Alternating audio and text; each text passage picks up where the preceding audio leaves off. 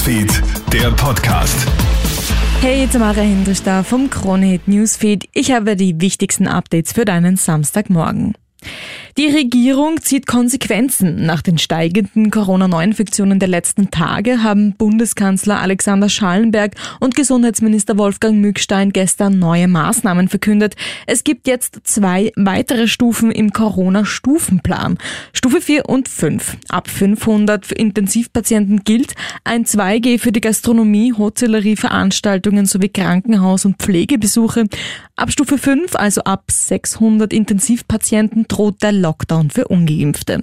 Derzeit befinden wir uns noch in Stufe 1. Die Empörung im Netz ist aber jetzt schon groß. Schallenberg stellt klar, ohne Impfung wird sich diese Pandemie nicht besiegen lassen. Alle Details zum Stufenplan habe ich dir auf Kronet.at gestellt.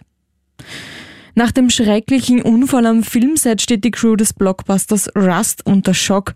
Hollywood-Star Alec Baldwin schießt ja mit einer Requisitenwaffe, als sich ein echter Schuss löst. Die Kamerafrau Helena Hutchins wird dabei tödlich verletzt. Alec Baldwin zeigt sich fassungslos. Auf Twitter schreibt er, mein Herz ist gebrochen für ihren Ehemann, ihren Sohn und alle, die Helena geliebt haben. Wie dieses Unglück passieren konnte, ist nach wie vor unklar. Requisitenwaffen werden vor ihrem Einsatz normalerweise zigmal kontrolliert, so Kronehit Hollywood-Reporterin Barbara Gasser. Der Dreh wurde bis auf weiteres eingestellt. Die Polizei untersucht den Fall jetzt. Strafrechtliche Vorwürfe sind bisher noch nicht erhoben worden. Das Abtreibungsgesetz in Texas bleibt vorerst in Kraft. Die Regierung von US-Präsident Joe Biden hat ja beantragt, das Gesetz umgehend zu kippen. Es ist wohl das strengste Abtreibungsgesetz der USA. Schwangerschaftsabbrüche sind ab dem Zeitpunkt, wo ein Herzschlag festgestellt werden kann, verboten, also ab circa der sechsten Schwangerschaftswoche. Eine Ausnahme für Vergewaltigungen oder Inzestfälle gibt es nicht.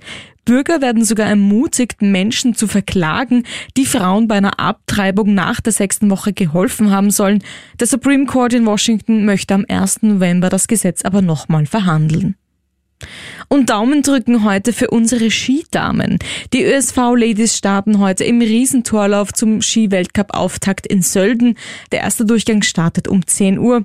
Wie sich Katharina Liensberger, Stefanie Brunner und ihre Kolleginnen schlagen, hörst du natürlich bei uns im Kronet Newsfeed. Auch sonst haben wir dort immer alle Updates für dich. Das war's von mir. Schönes Wochenende.